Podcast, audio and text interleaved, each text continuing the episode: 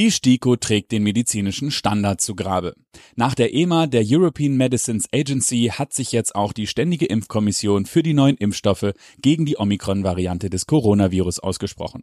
Damit betritt die STIKO jedoch fast unbemerkt Neuland, denn die neuen mRNA-Impfstoffe gegen die Omikron-Variante BA4 und BA5 sind bislang nur an acht Mäusen getestet worden.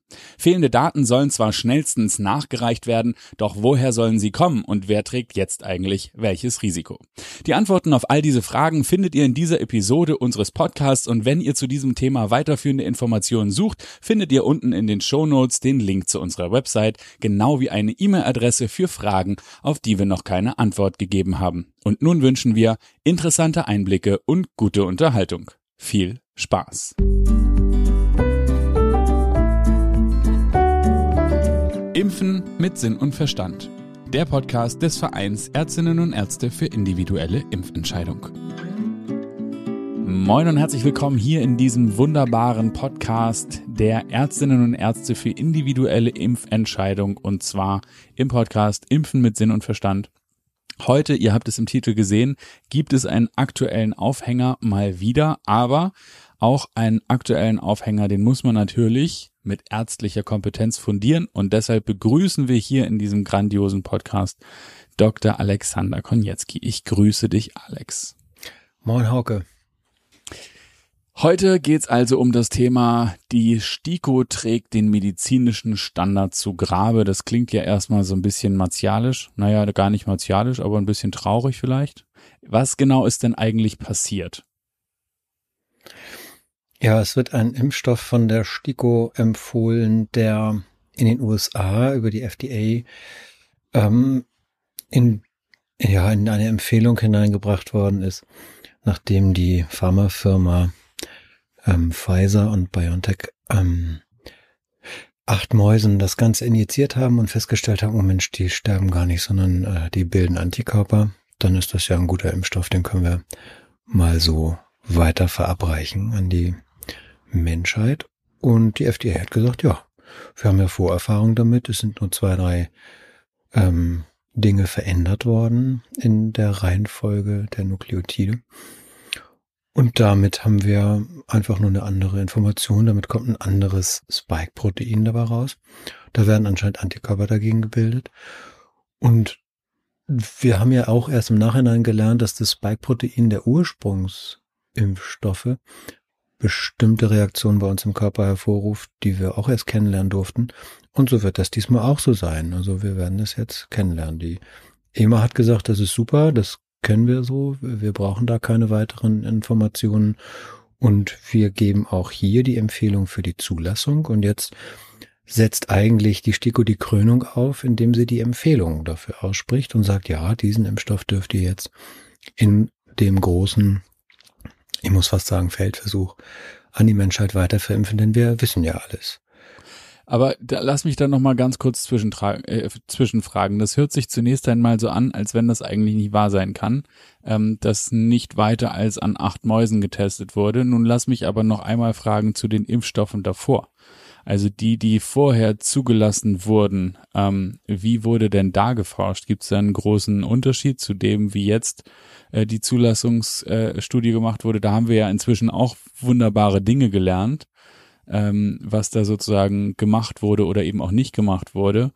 Gibt es jetzt einen großen Unterschied zu dem, ähm, zu den Impfstoffen, die vorher zugelassen waren?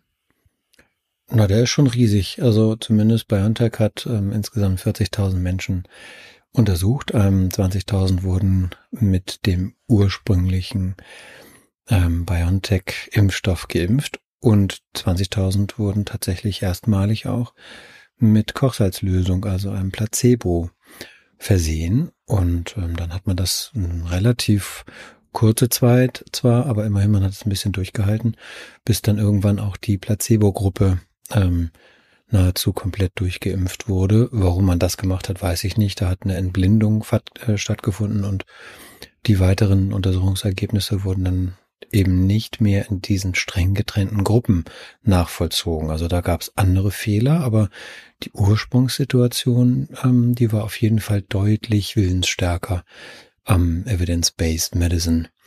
ähm, Ergebnis interessiert. Da muss man sagen, sind wir mit acht Mäusen ziemlich weit entfernt. Das ist eigentlich eine präklinische Studie, so muss man sagen. Das ähm, hat man mit dem BioNTech-Impfstoff ursprünglich, also dem Wuhan-Typ, auch gemacht. Aber dieser BA4, BA5-Impfstoff, der hat nur diese Stufe durchlaufen. Der ist gar nicht in die klinischen Studien gegangen. Man muss sich jetzt fragen, steht die uns jetzt bevor? Ja, genau. Also der wird jetzt äh, ersetzt. Du hast gerade von einem interessanten Umstand erzählt, nämlich wir hatten eine Kontrollgruppe, die mit einem Placebo-Impfstoff geimpft wurde und dann wurde aber entblindet. Aber immerhin gab es viele Teilnehmer. Das heißt, wenigstens zum Thema Nebenwirkung oder so, auch wenn sozusagen die Kontrollgruppe dann abhanden gekommen ist. Weißt du, warum man davon abgekommen ist, diese Kontrollgruppe dann auch ungeimpft mit Placebos weiterhin irgendwie zu beobachten? Warum man davon abgekommen ist? Nee, das kann ich dir nicht sagen. Also es gibt immer einen Grund, wo man dann sagt, ja, das Mittel, was ich einsetze, übertrifft alle Erwartungen und ist so, so gut und kann Tausende von Leben retten und dann kann ich das der Kontrollgruppe nicht mehr zumuten, daran nicht zu partizipieren. Das kann man dann machen, wenn man wirklich gut Bescheid weiß und wenn man eben bestimmte Erfahrungswerte da gesammelt hat. Das gibt es in ganz vielen Studien, wo das auch immer wieder gemacht wird. Auch gerade in der Krebstherapie ist das so, wenn man feststellt, ein Zweig profitiert so wahnsinnig gut davon, dass ein neuer Stoff dazugekommen ist, dann wird gegen die Standardtherapie getestet, wenn man feststellt, die ist schlechter als das neue Produkt oder aber eine Kombination aus neuen Produkten oder den alten Produkten plus einem neues. Und dann wird einfach das auch der Kontrollgruppe quasi zur Verfügung gestellt. Aber erst eben nachdem bestimmte Abschnitte von Studien, ähm, Zeiträumen und auch Kontrollvergleichen abgelaufen sind. Vorher macht man das eigentlich nicht.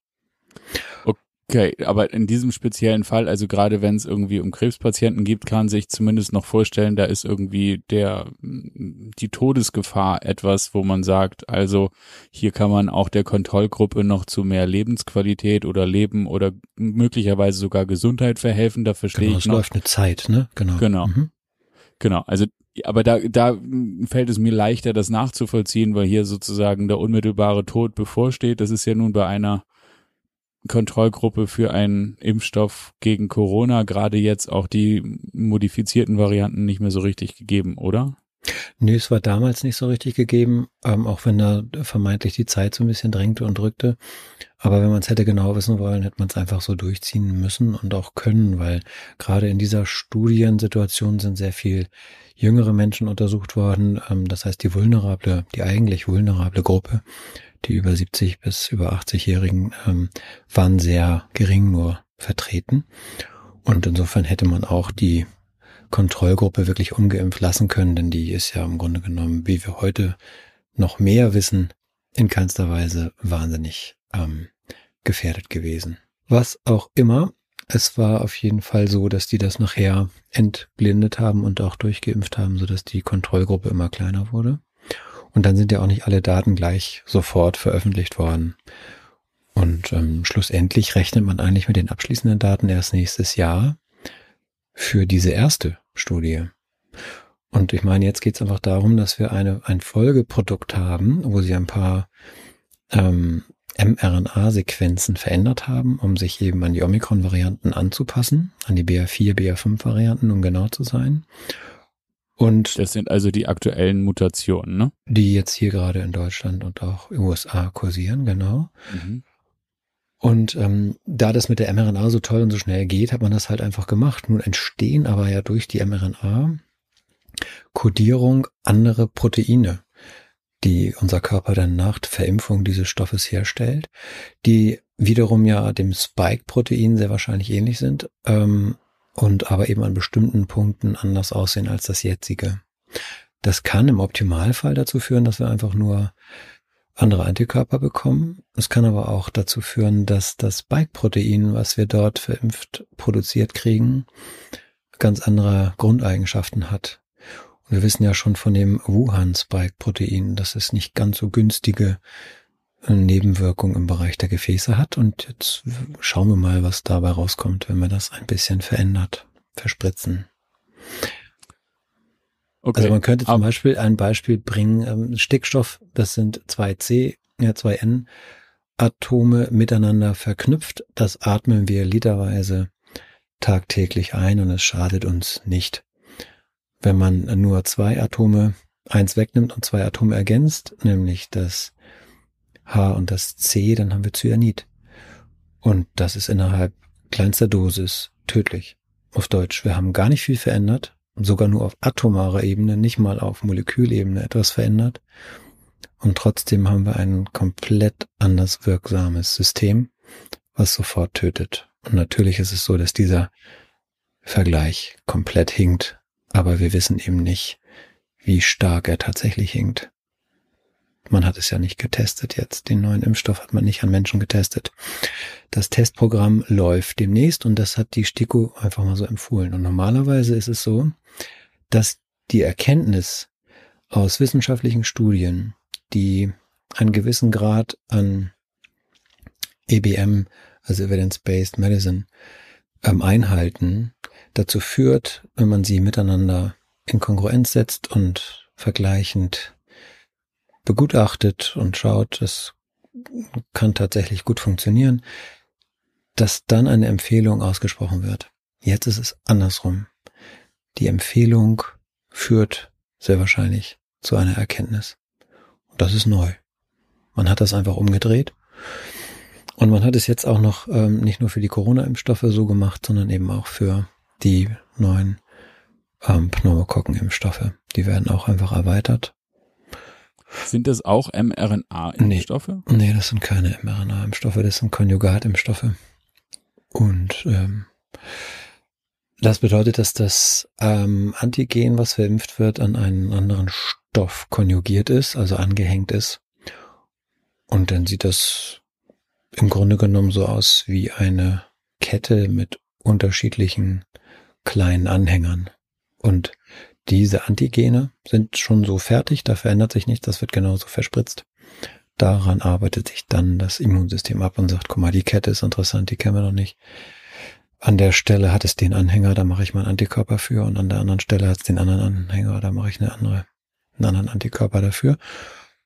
Und da hat die Stiko jetzt Impfstoffe zugelassen, die im Vergleich zu den konventionellen Pneumokokken-Impfstoff getestet wurden. Und ähm, das ist bei der Impfologie anscheinend Standard, der da auch eingehalten ist. Man impft gar nicht in einer Zulassungsstudie gegen Placebo. Warum auch immer dieser Standard an der Stelle nicht immer eingehalten werden möchte, sondern gegen ein vergleichbares Produkt, was schon auf dem Markt ist und stellt dann fest und in diesem Fall eben auch fest, dass dann Antikörper erstellt worden sind. Das heißt, der Endpunkt nämlich dass eine Krankheit vermieden wird, ist auch in diesem Fall gar nicht Bestandteil der Zulassungsstudien für diese neuen Impfstoffe an der Stelle. Also an zwei Punkten verlässt die STIKO eigentlich ähm, ja, ihre eigenen Vorgaben. Und dadurch, dass die mh, hm, Bundesregierung irgendwann mal die Aussagen und Empfehlungen der STIKO zum medizinischen Standard angehoben oder erhoben hat, der dann zwar an der Bundesgrenze, wie wir schon mal festgestellt haben, sofort aufhört, aber es ist der medizinische Standard für Deutschland, hm, ist das fatal. Also das, was da jetzt passiert, ist wirklich eine Herabwürdigung sämtlicher Menschen, die evidenzbasiert Studien designen und durchführen und redlich versuchen, Ergebnisse zu erzeugen. Okay, das heißt, und das ist auch das, was wir im Titel gesagt haben, wir kommen hier also an einer weiteren Stelle davon ab, den Nachweis zu erbringen, bevor ich ein Medikament oder einen Impfstoff auf die Bevölkerung loslasse. Könnte man dann eigentlich davon reden, dass hier, aber auf welcher Grund, also es fällt mir einfach schwer, dass das ist so, wenn man die Institutionen, die Grundlagen haben, auf denen sie arbeiten, zu denen sie sich verpflichtet haben, und irgendwie so mit deutscher Gründlichkeit und all diesen ganzen Klischees, mit denen wir so beschäftigt sind, irgendwie in der eigenen Selbstwahrnehmung.